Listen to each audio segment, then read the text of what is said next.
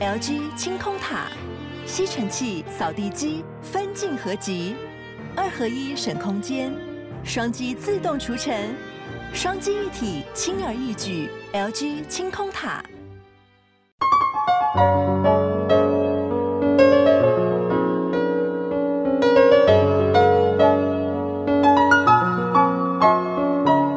本期节目由杨小黎代言的优质保养品艾希尼赞助播出。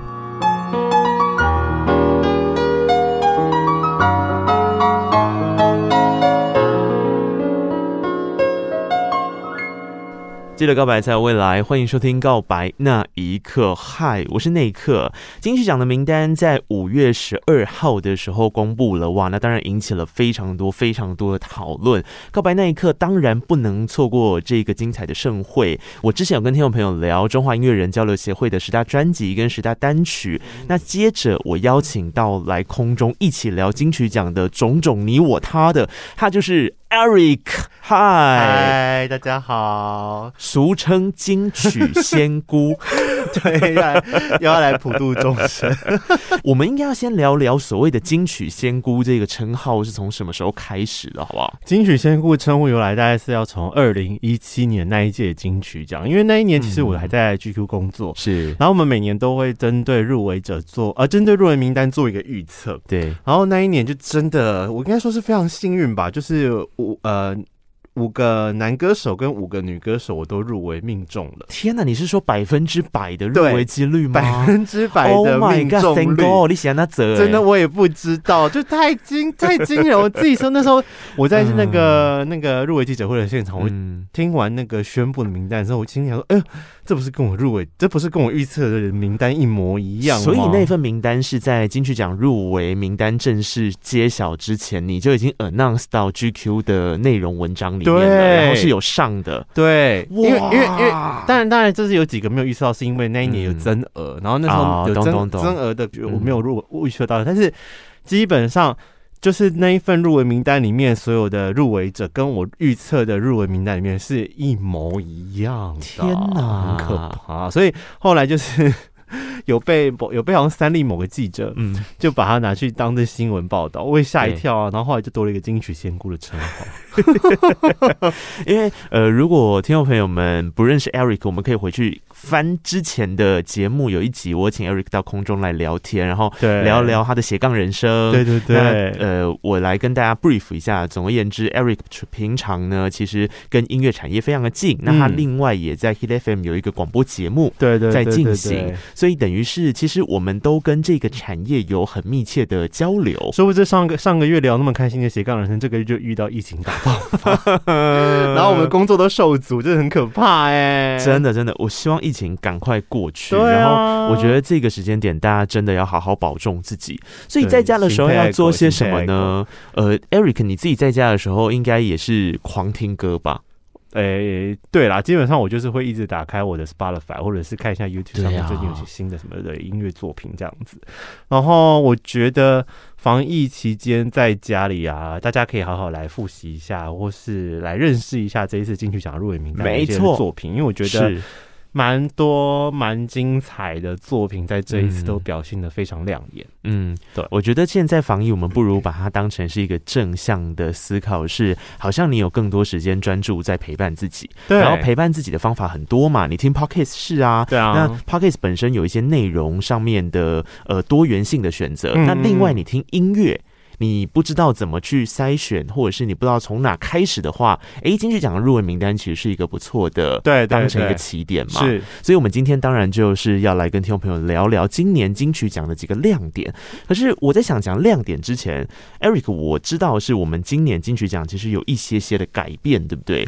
对，follow up 到这些事情吗？改变关于就是过去我们大家熟悉的最佳国语男女歌手，嗯、今年变成了最佳华语男女歌手，是因为不想要。再让蔡依林念最佳格语女歌手，他有讲过格语吗？他有一年彭佳慧那一年，他颁给彭佳慧，然后说女歌手 格语女歌手入围的有，我没有、欸，我要去找看这段影片，真的假的？这么好笑？有有有，次入围国语女歌手奖，最佳格语女歌手啊，不过我这当然是开玩笑的啦。Okay, 我觉得这个是有一个进程，希望蔡玲不会听到。原因主要是因为国家语言发展法啦，那其实也是让整个呃调性定调的更清楚、更明确一点。嗯嗯嗯，所以不管是台语、客语、原住民语之后，另外的一个就不要叫国语了，就叫华语。对，他好像特别把它分类出来，这样。对，所以这一次的奖项里面，基本上你不会再听到“国语”这个词汇，你会通通都改成是华语。好，这个是第一个语言类的变革。嗯。那另外还有一个我知道的，好像是演唱组合奖的定义改了，他改了，现在条例变什么样？是他的方式是文字的定义是这样，奖励办法上面写说，它是指两人以上。以组合形式发表音乐作品的演唱组合，对，包含但不限于单一主唱、合唱或重唱等等的形式。是，这个是现在的改法。啊，那过去呢？它原本的定义是两人以上且以组合形式发表音乐的演唱组合。等于他这一次把这个类型定义的更清楚，不要让大家觉得说是什么意思，对不对？因为其实过去会有些乐团去报演唱组合。对，那因为它跟乐团之间本身有一点不一样的地方，是在最佳乐团，它定义。是由乐团成员自行演奏乐器，呈现整体效果的乐团，所以它的关键字等于是在乐器，就是大家要有自己的一个掌握的一个乐器这样子。对，然后这个如果是演唱组合的话，重要的事情是对。声歌唱对，但是他不一定是要双主唱，因为很多人以前可能会担心说啊，他是不是要双双主唱才能报名啊？什么什么看告五人其实可以报演唱组合啊，就就看他们觉得他们的定义是什么嘛？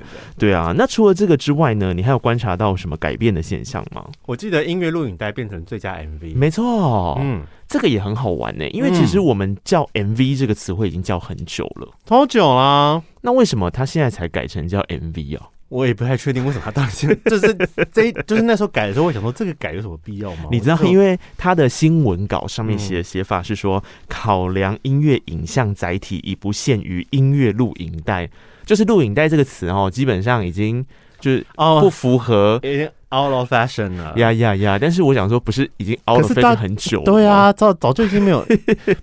可是不是，因为其实这个是音乐录影带的，是是用英文直译是 music video，对对，来直译过来，直的翻译过来的。所以其实一般我们 music video 就把它叫做 MV 啊，啊，不是吗？是是是，所以其实我自己觉得改这个项目好像有一点只是在玩文字游戏而已啦。嗯嗯，我觉得就是跟当代的人比较。有直接性的连接，大家不会问说，呃，请问一下，Eric 哥哥 或者 Erica 姐姐，什么叫做录影带？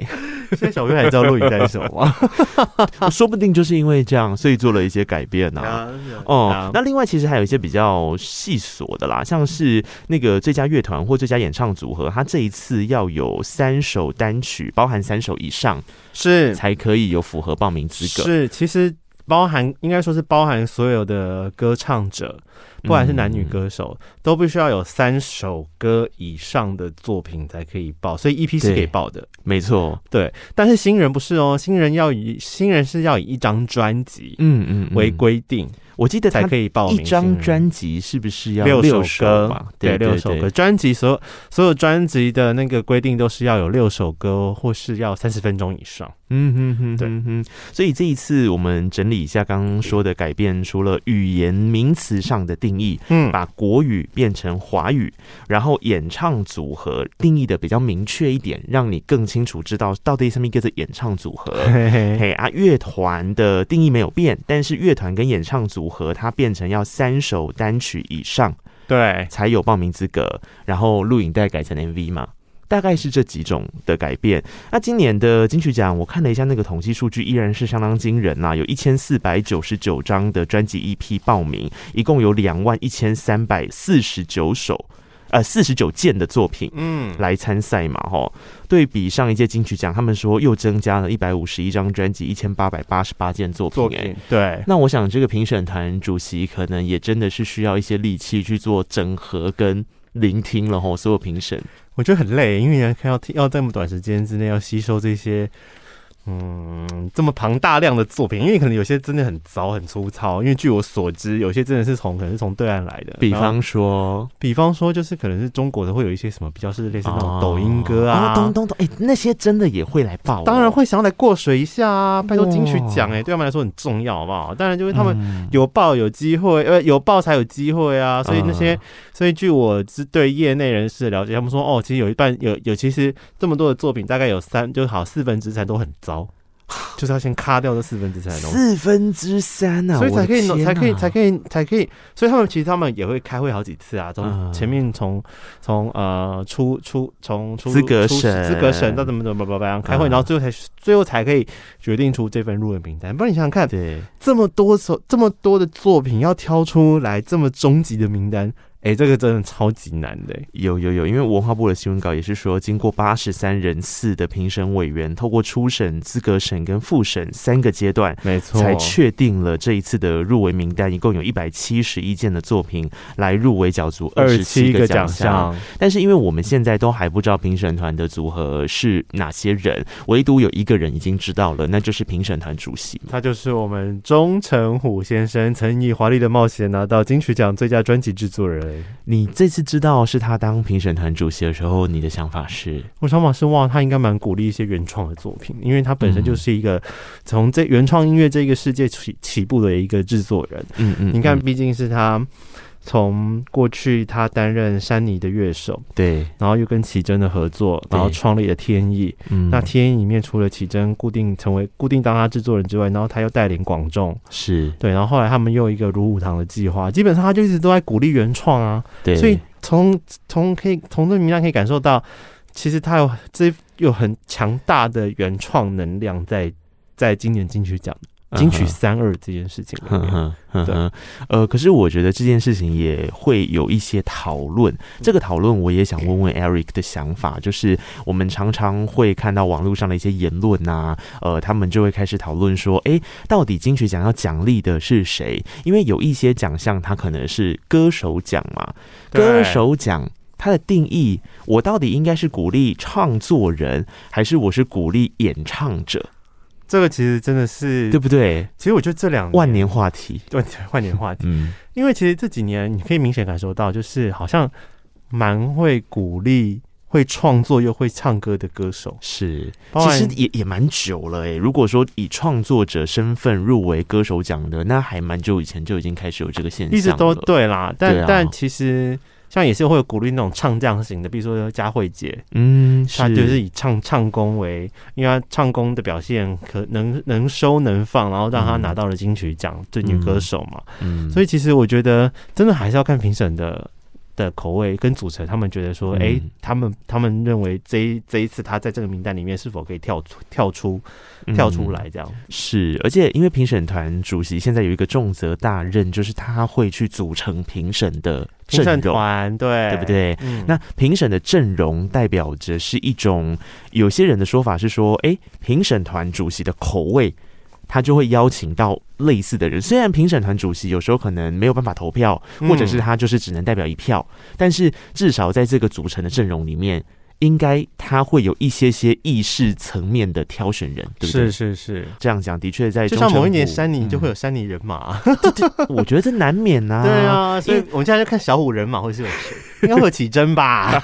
感觉应该会有起真。小虎人马，你听起来像黄小虎的人马，这是小虎人马，我觉得綺贞一定会在里面。嗯。不晓得，我觉得一定会，但是可以想见的大概会是一个什么样的形态。然后，如果我们从评审团主席去猜测，可是不管怎么样，金曲奖毕竟有它的高度在。那为什么金曲奖这么久以来，它扮演华语流行音乐的影响力，呃，甚至现在可能是整个流行音乐、亚洲流行音乐的影响力，对的原因，一定就是因为它评审的过程，评审团所代表的是一种，我觉得是反映。现在跟未来流行音乐的一种想象，然后他希望这些想象可以成真。嗯，我觉得基本上评审团他们的作要主要就是说，虽然就是以去年这一这个市场所产生的样貌，它带来的影响力，对，那渐渐可能影响到未来会产生什么样的一个发展性？没错，而且它也会让听众听到很多，他可能在宣传预算上面有一点受限，嗯的。虽然说现在音乐的聆听比较。大家都好像有机会可以听到很多种类的音乐类型的，但毕竟我觉得宣传这件事还是重要的。这就比如说你最清楚吗？对啊，就比如说一定会有些人会说啊，啊，这些入有些入围歌手，他的去年的歌点击率不怎么样，那为什么会入围？哎、嗯，欸、不好意思，金曲奖又不是什么什么流行音乐什么颁奖典礼，点击大赏。对啊，嗯、那那这样所有的抖音歌全部都会进来了，不是吗？嗯、什么什么绿色什么吧吧吧，说出来喽。哈哈哈哈好，不过我在想，就是因为这样金曲奖很精彩，所以摊开今年的金曲奖入围名单，Eric 今天准备了几项亮点要来跟大家分享，对不对？首先，我想先说今年的大赢家，今年大赢家，我相信好喜欢哦。如果是业两张业内人士的话，一定都会非常非常的呃，对，就觉得这是一个很两张很精彩的作品，没错错。然后呃，一个是。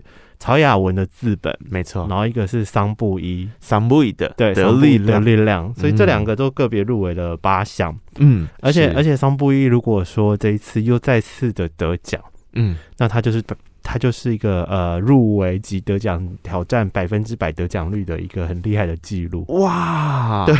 而且桑布伊其实，在阿豹之前，因为我觉得大家可能最近因为阿豹的去年《母亲的舌头》这张专辑的大喷发，嗯、所以很多人去关注到，甚至是母语创作、聆听母语创作。但事实上，桑布伊算他前辈哦，因为在更早以前，桑布伊可是就以《压干》这张专辑拿下了年度专辑啊，年度他是第一个年度专辑的得主啊，是是。那今年他搬出了《得力量》这张专辑，我自己做过专访，我真的觉得哇。整个鸡皮疙瘩呢，他对于土地的那种尊重，然后对于万事万物的感恩，那个得力量其实是源自于这些万事万物给他的力量。用这样的概念去出发，然后走进台东他的故乡，一种很敬仰的态度，这样对，然后去创作出一首一首我觉得非常精彩的歌曲，这个真的是很强的，是是是，对啊。那另外就是曹雅文了，对不对？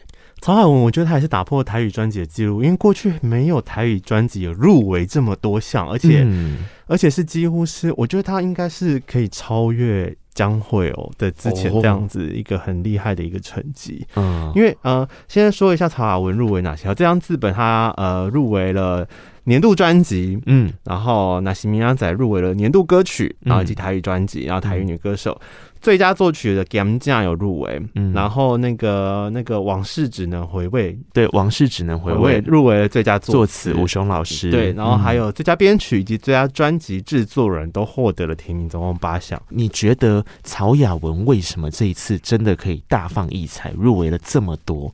我觉得一来是呃，必须说他的创作的确有让大家惊艳，嗯，然后重点是他把台语歌曲突破过去，因为他是选秀节目出来的歌手嘛，没错。然后大家对选秀节目出来的歌手就是哦，很会唱歌，嗯，你很会唱歌，非常没错。可是你可能就少了一点点自己的灵魂在，嗯。可是我觉得他褪褪去了那一种很会唱歌的那种既定印象，融入了自己创作的本质，然后加上用很新颖的流行音乐的元素，嗯，打造出一张非常是以自我概念为主的一张专辑。专辑名称叫自本嘛，然后所以其实你从头听到尾就可以听到说，它融入了很多自己的个性在里面。没错，其实我反而最喜欢它里面专辑的一首歌，叫做《燕桃》。嗯，它是以都会民谣的方式去做的一首歌，然后是形容就是他们那时候常常会去参加一些节目录影啊，然后录到早上的六七点，然后他就很想睡觉去吃早餐的那种心情。嗯，嗯，然后我觉得哇，这么这么的日常的生活，然后用这么好听的旋律把它谱成一首歌，对，我觉得这就是一首，这就是他他他那种很。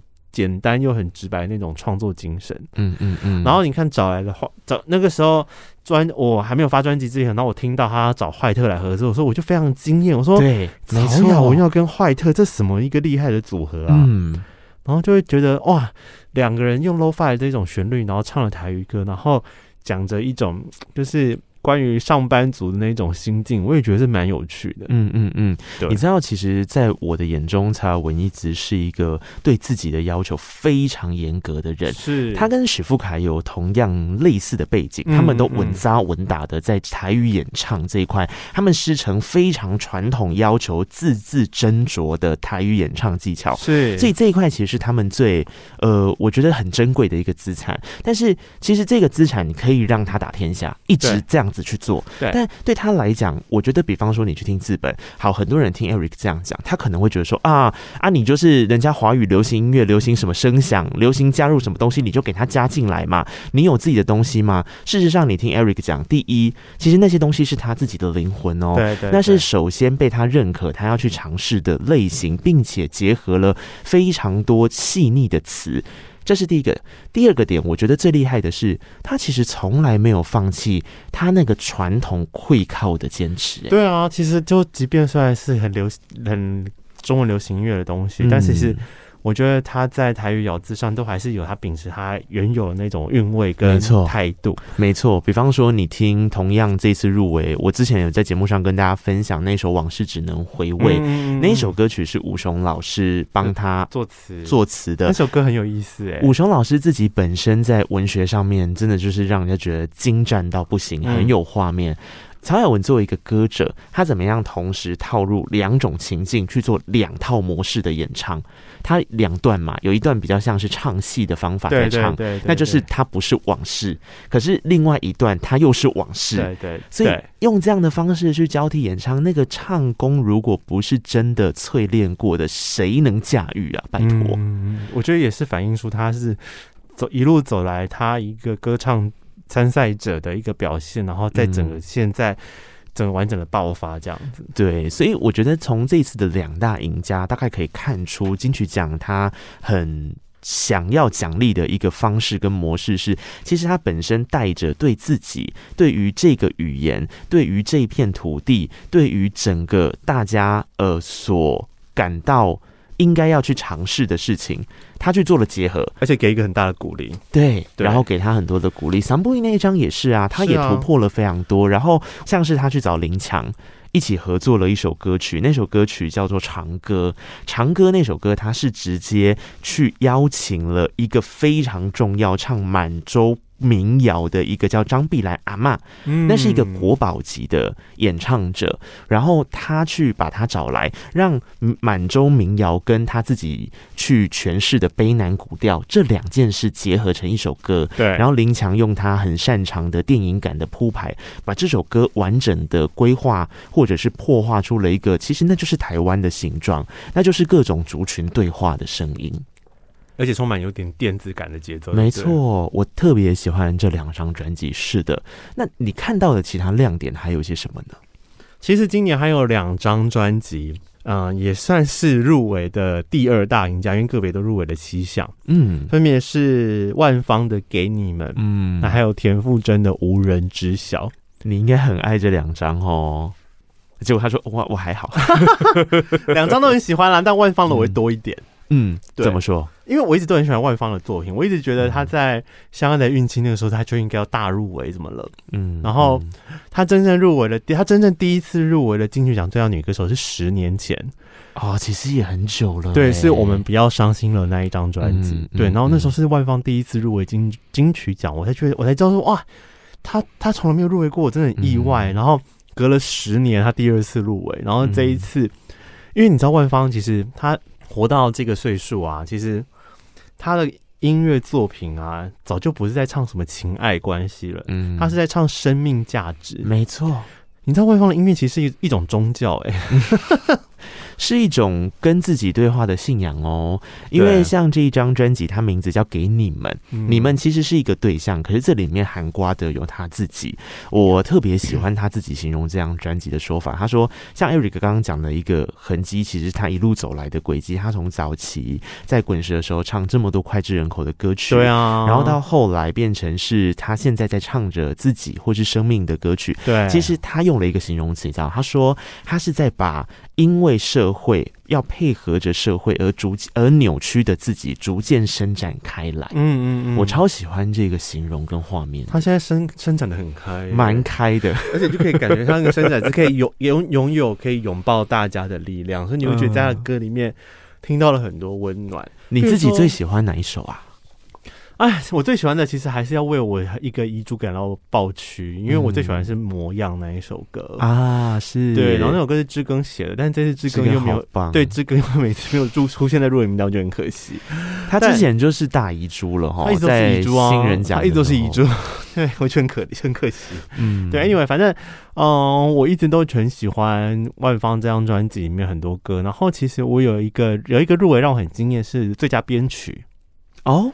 因为这条编曲是黄少雍的好好风景，嗯，你知道那首歌作曲者是谁吗？嗯，是叶树英。嗯，对，很久没有听到这个名字了。但他其实一直在做音乐，就是很久很久很久没有听到他的名字啦。嗯、然后，所以那时候那时候我知道专辑 credit 有他的作品的时候，嗯、然后听到这个编曲，我就哇，好喜欢哦。嗯，对，嗯。然后，因为我这一张专辑，我我真的是我那是把它放在去年的最十大里面啊，是对，所以。有一几首歌，我都会觉得反复听，都会都会觉得哇，真的是万芳，就是把他的生命历练，以及大家对于生命终老这件事情，用一种最安定的力量去好好把人在面对死亡跟面对陪伴遗失这件事，或者陪伴陪伴记忆丧失这件事情，去给给予一个很大的一个安慰的力量。是是是，对，比如说你看像。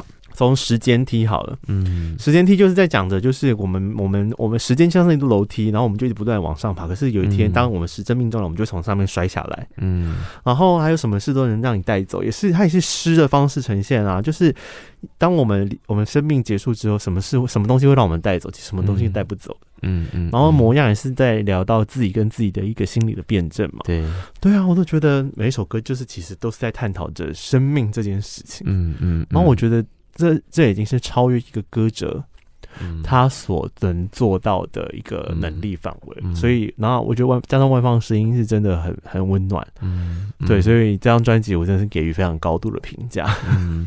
我觉得这张专辑厉害的地方是说自己之外，他其实也说着他跟别人之间的互动关系。给你们这张专辑里面有一首歌，我自己很喜欢，叫《阿峰今天没有来》嘛。对。那他同时也是黄庭老师第一次，你看他在乐坛叱咤风云这么久了，嗯、他第一次入围金曲奖的最佳作词人奖。这首歌曲真的很可怕，它真的是加上万方的那种叙事的声线，你真的从头听完听到尾巴之后，你会觉得哇。哇，整个鸡皮疙瘩，然后跟你自己生命当中的一些情感绝对会化成一个连结。因为这首歌的故事其实很简单，它就是在讲有一个年年一起聚会的一个组合，他们可能是同学，可能是很要好的朋友。忽然间有一天，这个组合里面的其中一个人消失了，他没有来，他缺席了，而且这个缺席是一辈子的缺席。对，对啊，大家去想，回想，而且我觉得。好像跟现在这个疫情的 状况，又会觉得更是感叹生命其实是很脆弱的，嗯，人是很脆弱。其实，其实我觉得这一次国语就华语专辑里面，就这一张给你们可以跟李泉的《十日谈》做一个呼应，哎，嗯，因为《十日谈》也是在李李泉在讲他自己中年危机这件事情，嗯，所以也是在也是某程度来是在剖析生命的意义，嗯，对，啊。好沉重哦，对啊，怎么办？我们来换一个好玩的事情好了。我觉得这一次对我来讲哦，我自己观察到的一个亮点，因为既然讲到阿峰今天没有来，然后我们刚刚前面其实有稍微带到武雄老师他唱那个《往事只能回味》，对，这两首歌曲以及接下来有非常多很厉害的歌歌词，他都入围了今年，听说是。讨论最久的一个奖项叫最佳作词人奖，是是，我也听说好像讨论蛮久哦。今年这个最佳作词人奖的阵容非常厉害哦。首先第一件事情，我发现呃这一次有非常多的专业作词人入围了。对，因为上一次啊，我们不要讲。入围，我们讲得奖。上一次专业作词人，就他不是创作歌手自己做给自己的词哦。专业作词人的得奖是在二零一五年李卓雄老师帮莫文蔚写的那一首《不散不见》。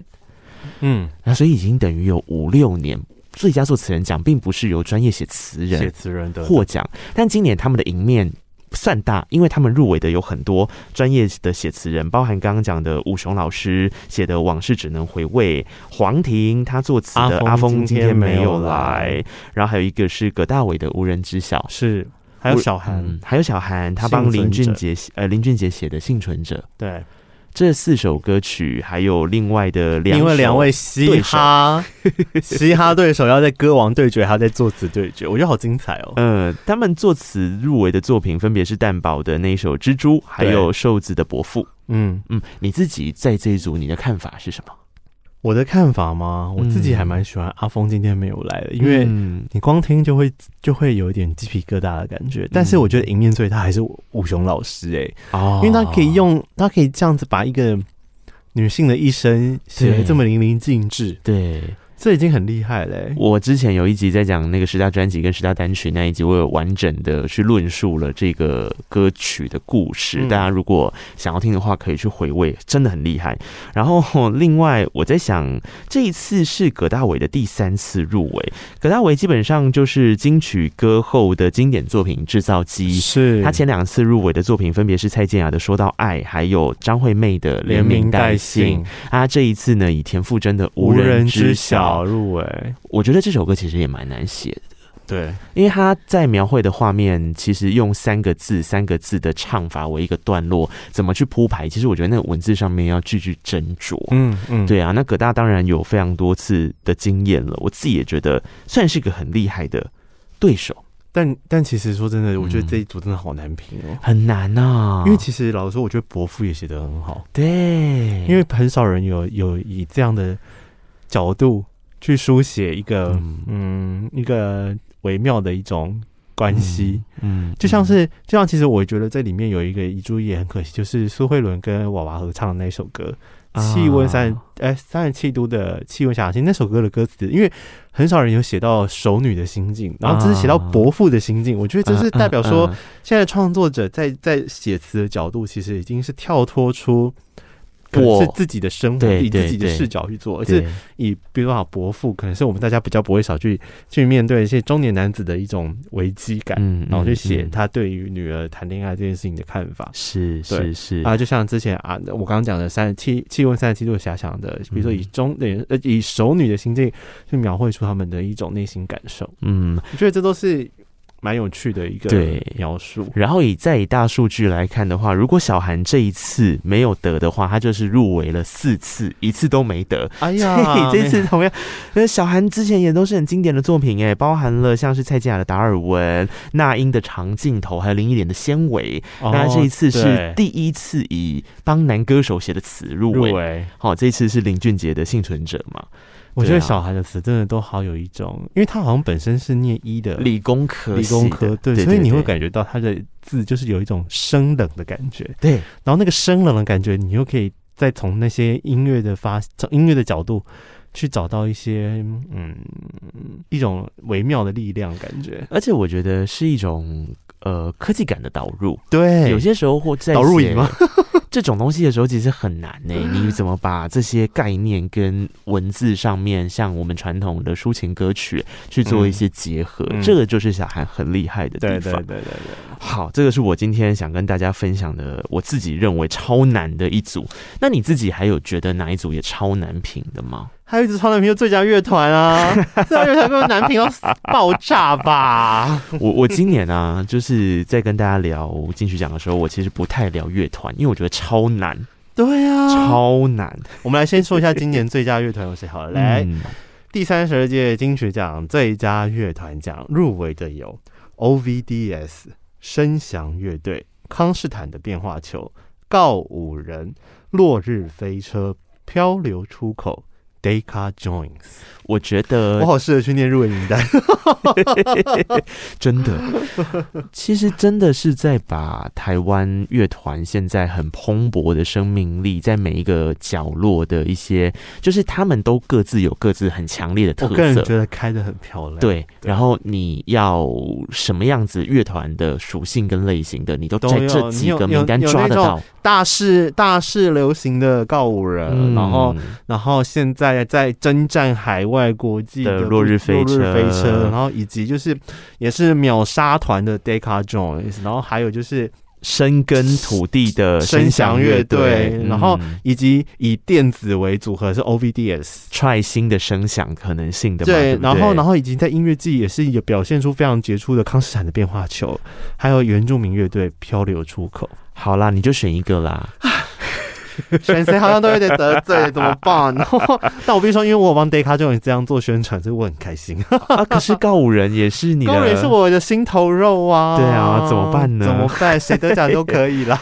但但我自己觉得，除了最佳乐团奖之外，其实今年最佳演唱组合奖也超厉害的。这一次的演唱组合奖，因为往年哦，有曾经有一两年或者是一段时间，演唱组合其实只有三四组的入围，就是他没有额满。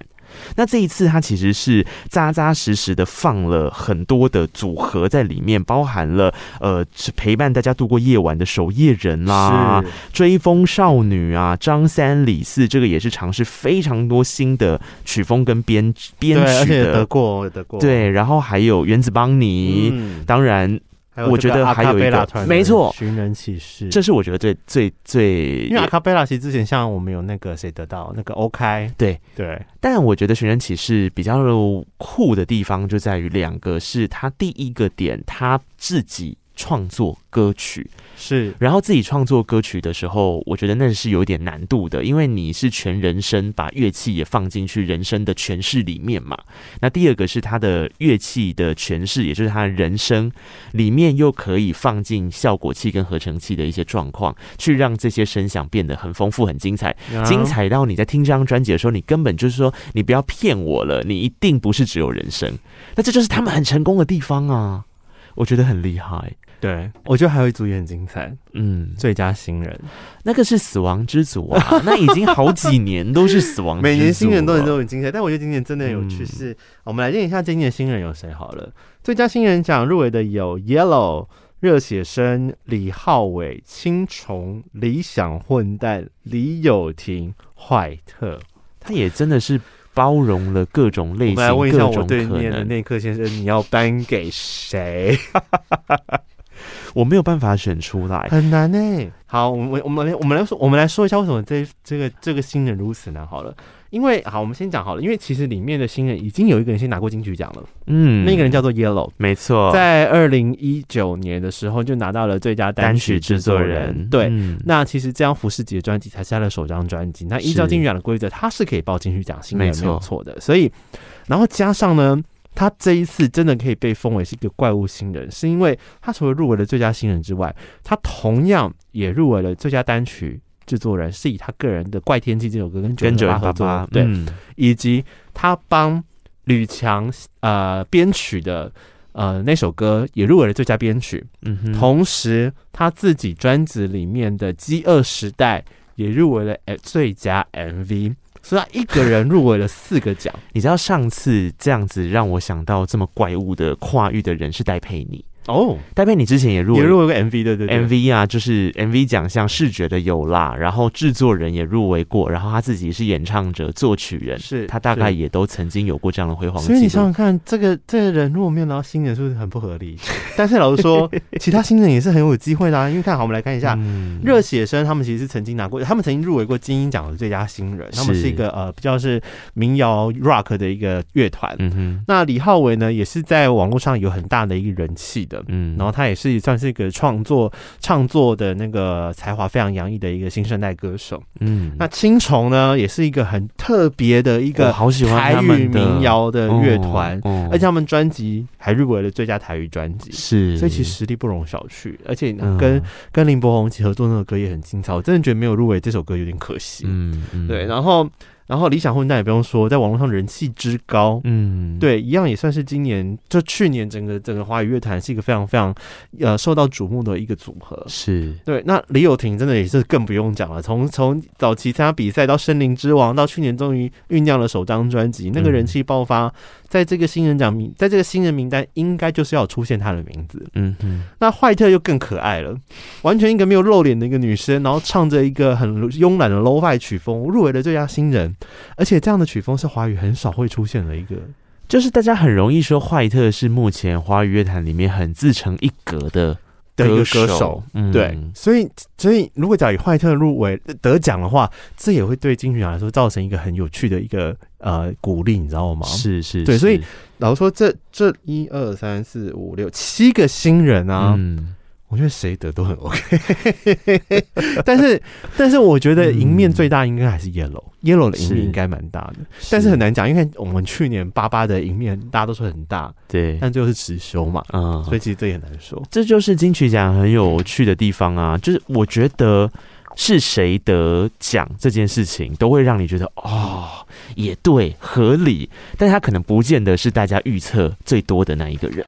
其实评审在每一个名单上面，他所做的考量还蛮多，也还蛮复杂的。嗯，我可是我我觉得有一个有一个奖项，他要考量到的复杂程度，应该是超乎想象的。那个考量的程度超乎想象的奖项，应该就是年度歌曲奖了。哇哦，也是个很大的奖呢，嗯，对不对？你自己看今年的年度歌曲奖，你有看出什么样子的趋势吗？我们要先说年度歌曲奖，除了它要有传唱度之外，它又要符合社会氛围。没错，对。那其实来说，其实今年以这个年度歌，我来看一下年度歌曲奖。我们来先来念一下年度歌曲奖有哪些的入围者好了。好的，好，年度歌曲奖入围的有阿峰今天没有来，这是万芳的歌。然后伯父，这是瘦子的作品。那喜明鸭仔就是曹雅文跟坏特合作的歌，在这座城市遗失了你，演唱者来自告五人。妈哎，那个拥抱是来自桑布伊，因为你，所以我来自五月天，以及刻在我心底的名字，演唱者是卢广仲。所以你看。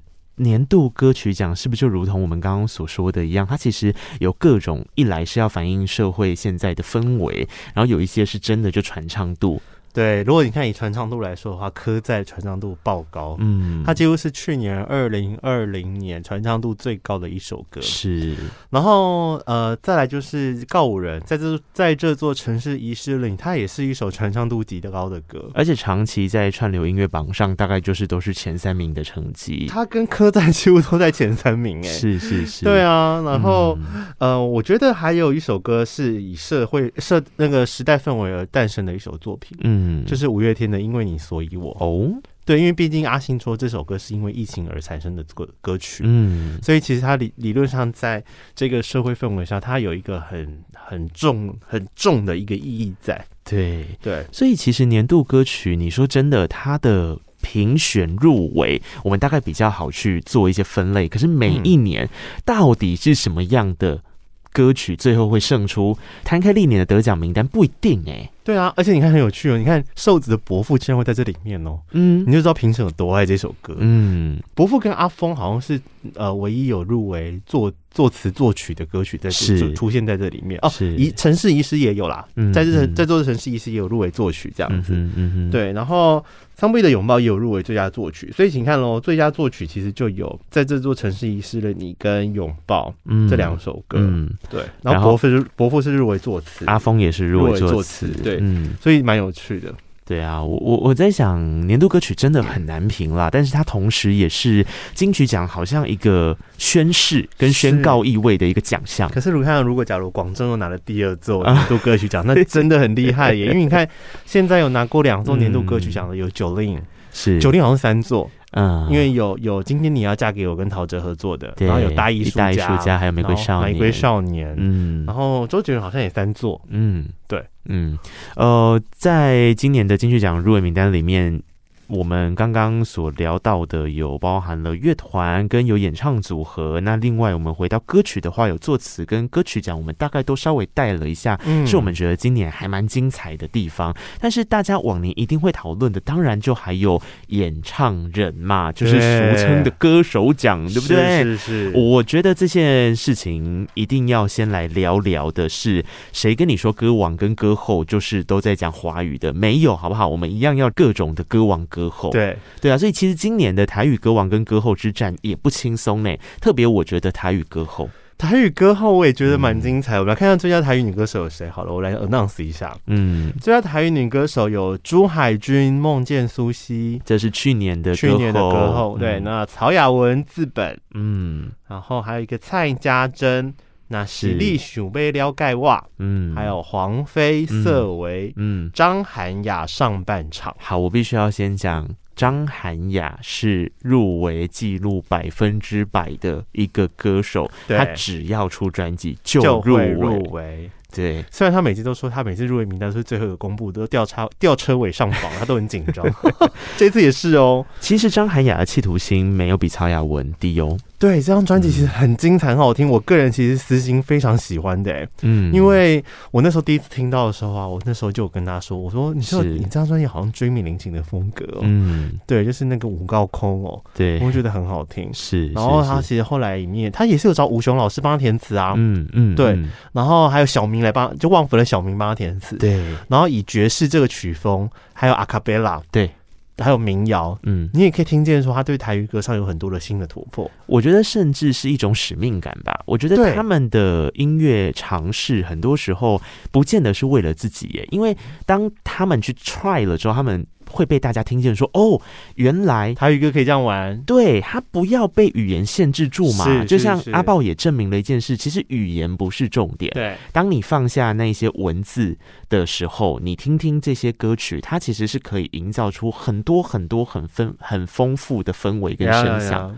对啊，所以张涵雅也是一个我一直很期待她站上金曲舞台，然后说等了这么多次。终于到我了，我非常期待，我很希望。嗯、其实虽然我很喜欢曹雅文这张专辑，但我私心真的希望她可以拿到台语女歌手。是，然后有一个我个人也是非常敬重的一个前辈，真的是这个姐姐哈，我觉得她对自己的企图心，还有她对于黄妃姐姐吗？唱台语歌这件事的热爱，嗯嗯嗯，她入围合情合理，但是她上次黄倩倩没入围，坦白说我有一点生气。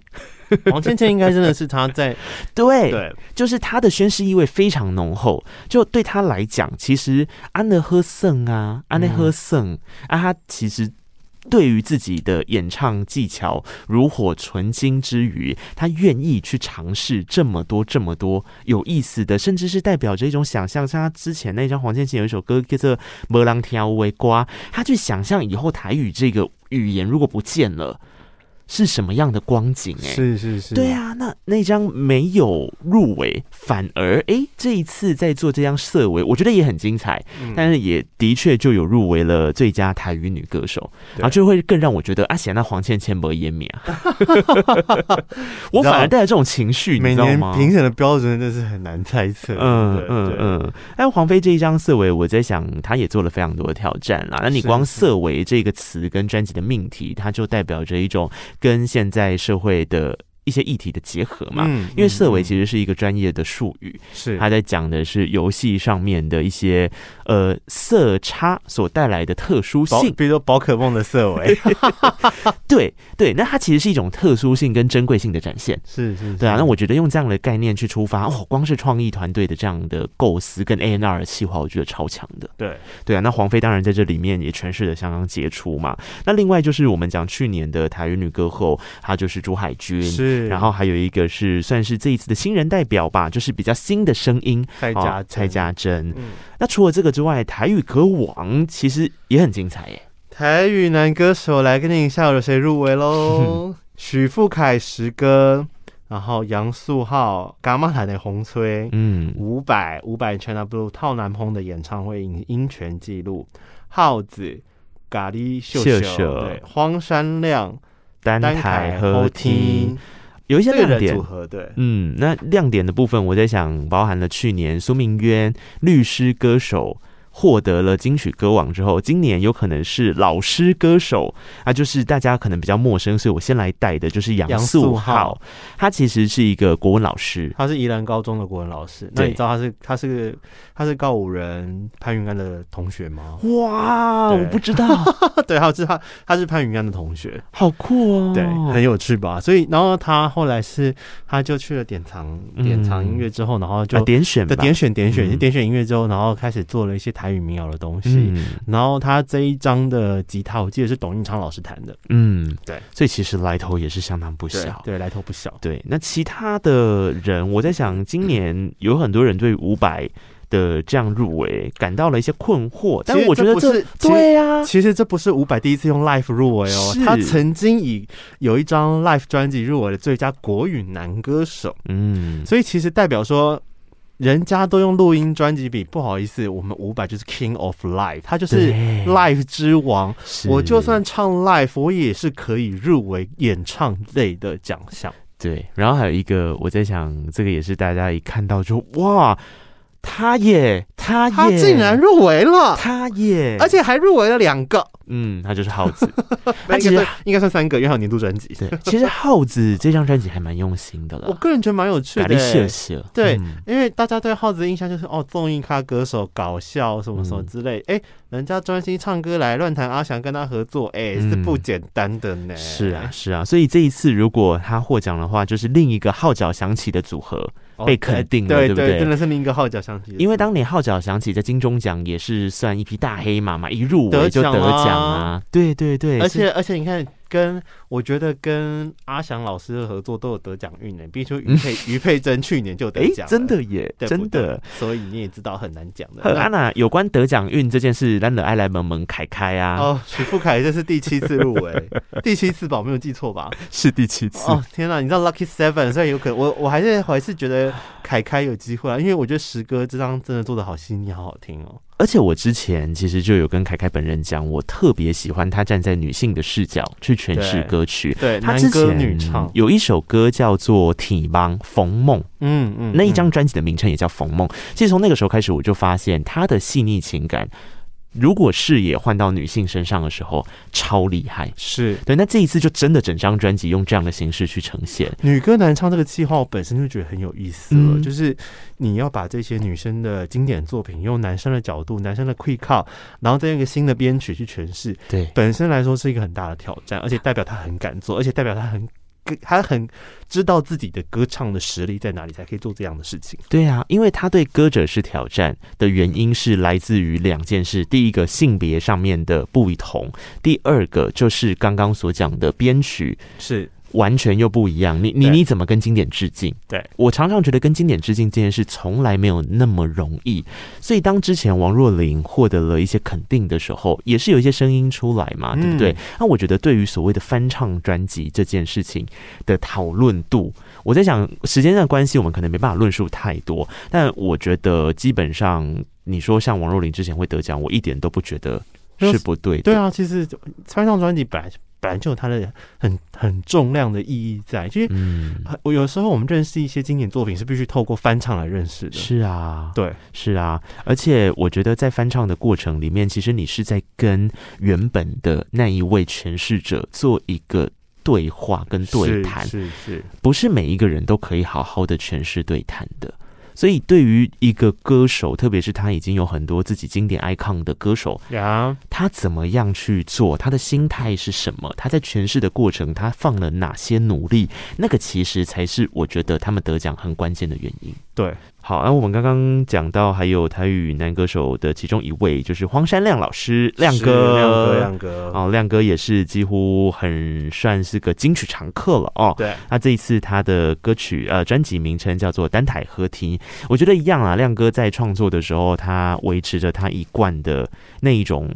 嗯，我觉得是个人指标性非常浓烈的创作作品。嗯，然后他在诠释的过程里面，总是可以让人家感受到一些往前进的力量，不管是对社会的反思叩问，或者是回到自己身上，我都很欣赏亮哥很多的创作，跟他去尝试的那些元素。是是是，嗯，好，那刚刚讲完男歌手、女歌手的，对对对对对，还有一个部分就是华语的嘛。对，华语也是今年竞争很激烈的一个项目，而且。我入围了，大家都各入中了四项啊，哈哈哈，超厉害，也还好啦，这这正常水准发挥。我想要把最后留给华语女歌手，所以我们现在讲男歌手。先来男歌手，先来男歌手，最佳华语男歌手入围的有瘦子、灵魂出窍、林俊杰、幸存者如你、吴青峰、册叶一、一与一、杜振熙、家常音乐。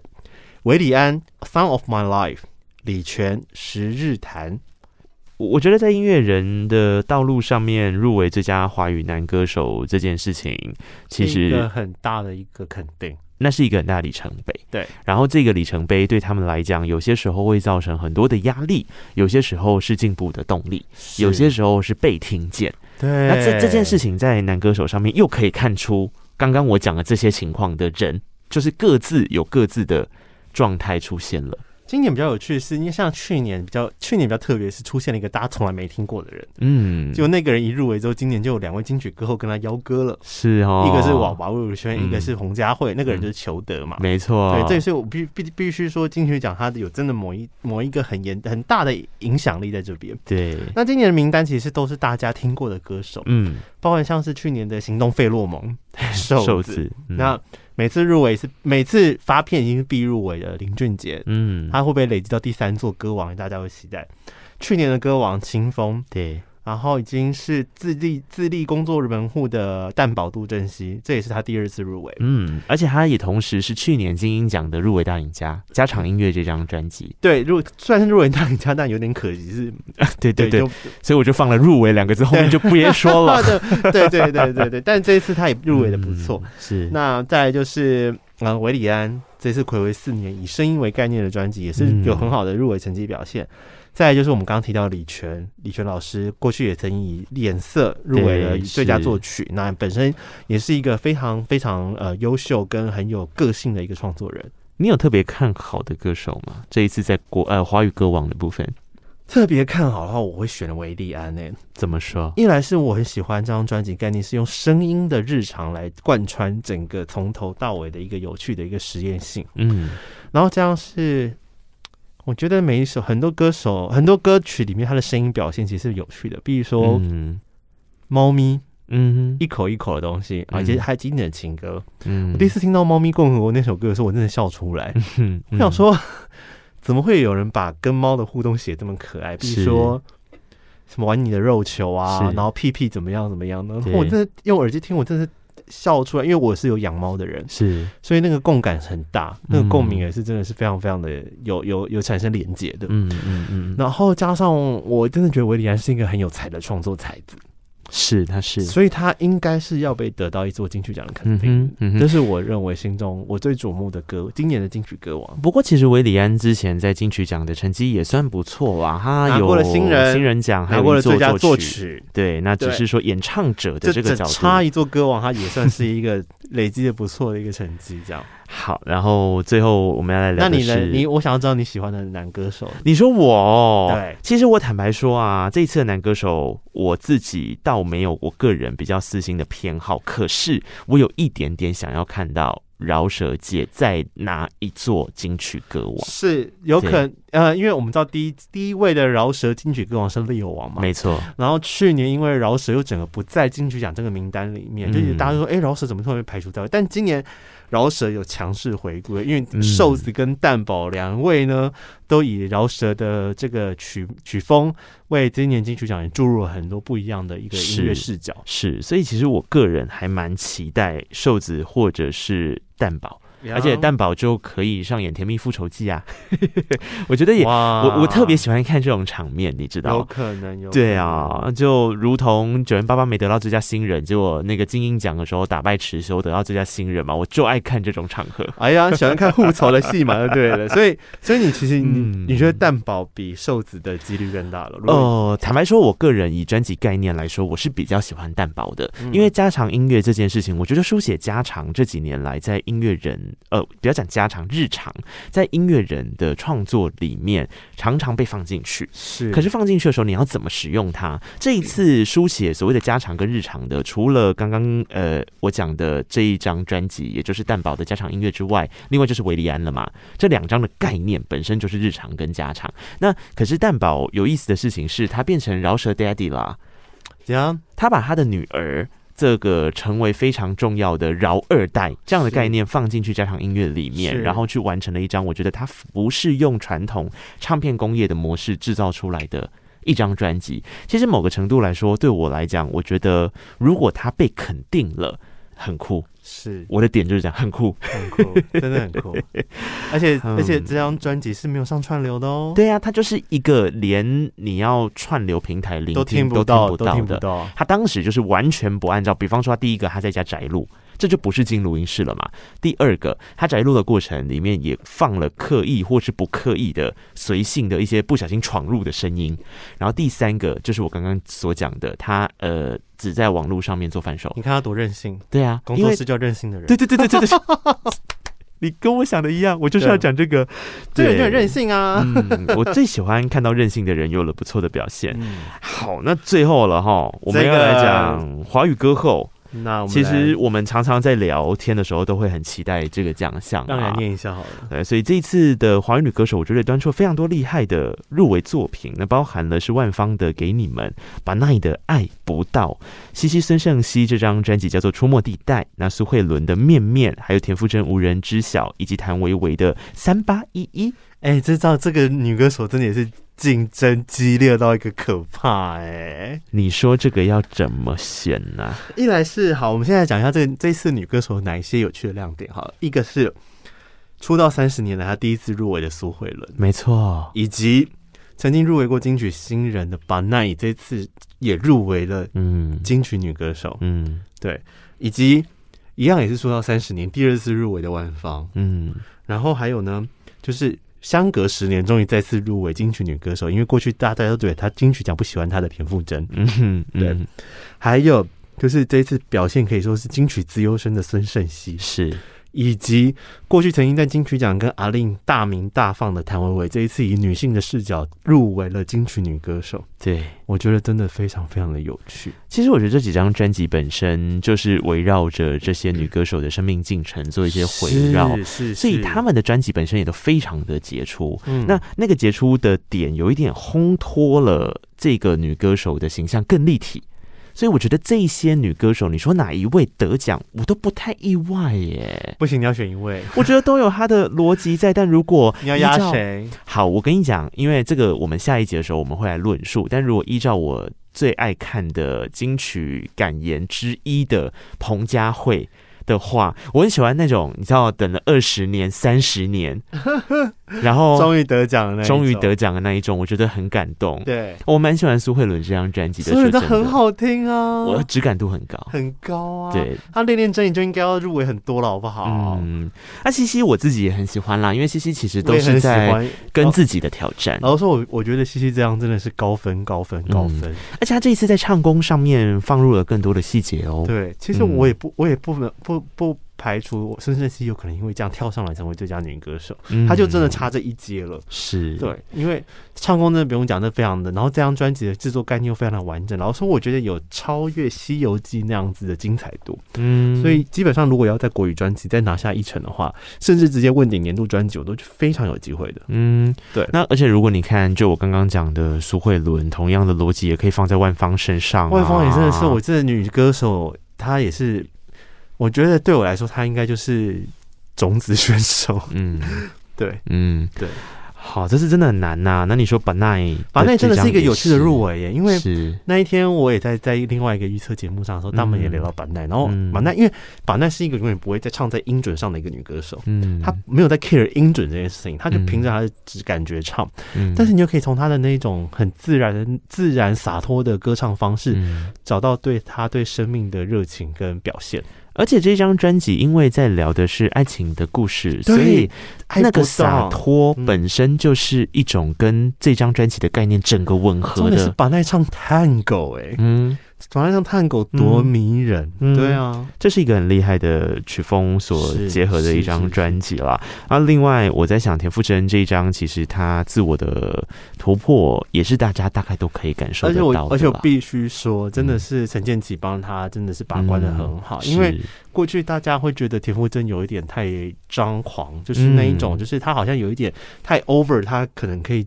可以 handle 的样子歌唱的方式，嗯嗯嗯、但我真的觉得这一次陈建奇跟葛大为两个人有帮他找到他最舒服的方式，然后有让大家听到以前 Hebe 那一种歌唱的一种技巧，比如说像讽刺的情书，对，那首歌真的是一个 Hebe 在唱的歌，哎，我好喜欢那一首歌。所以其实我觉得过去的田馥甄有一点用力的在跟 Hebe 做区隔，对。但事实上有些时候，他现在也在找到跟自己妥协的方式，那就是一个跟自我的对话啊。他为什么要否认 Hebe 的存在？对对对对啊，所以这个是很棒的一件事情。就像他当年第一张个人的专辑有一首歌曲，没错。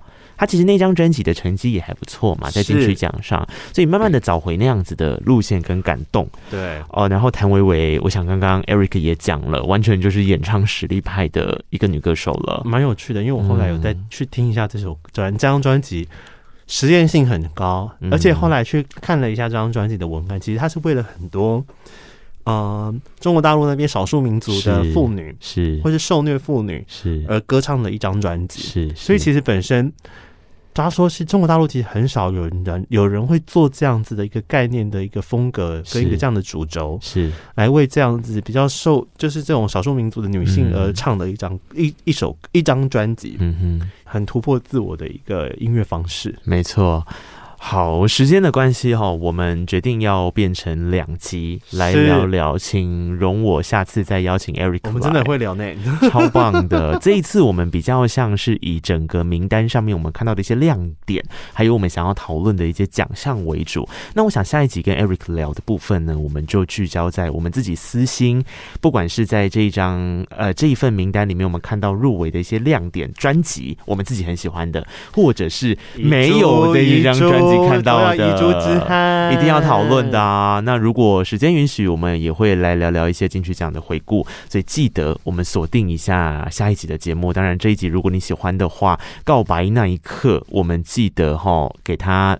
按赞、订阅、留言、五星评论啦！啊，如果你要找到 Eric 的话，你可以到他的社群网站上面去喽。听到 Love DJ 佑君，佑是佑胜的佑，君是金部的那个君。君对对对，对。那我的社群平台叫做内克来了，你也可以去找到他。好啦，记得告白才有未来，我们下周见了，谢谢 Eric，谢谢大家，拜拜。我是金曲仙姑，拜拜。